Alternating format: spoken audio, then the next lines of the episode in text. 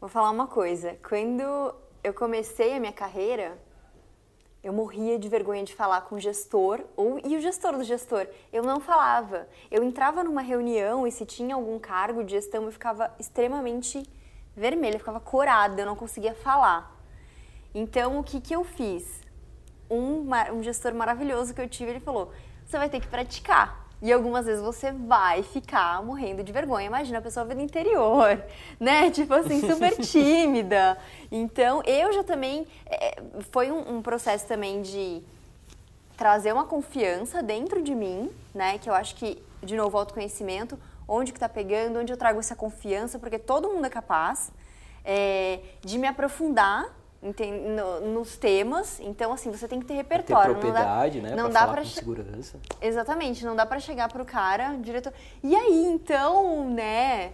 Não, você tem que, você tem que também, obviamente, ter um repertório. Isso aí você adquire, não se cobrem. Vocês vão adquirindo com o tempo, estudando, lendo, conversando com as pessoas. O importante é se jogar. Então eu ficava com muita vergonha. E aí foi com o tempo, eu fui me jogando mesmo. Esse meu gestor me deu espaço para fazer as apresentações.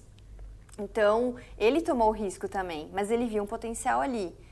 Então, é algo que você vai se preparando, tanto repertório quanto confiança, e vai. E o gestor está ali para te desenvolver. Agora a gente está é, num momento onde isso é dito e dito e dito e dito que um líder é aquele que facilita e desenvolve as pessoas.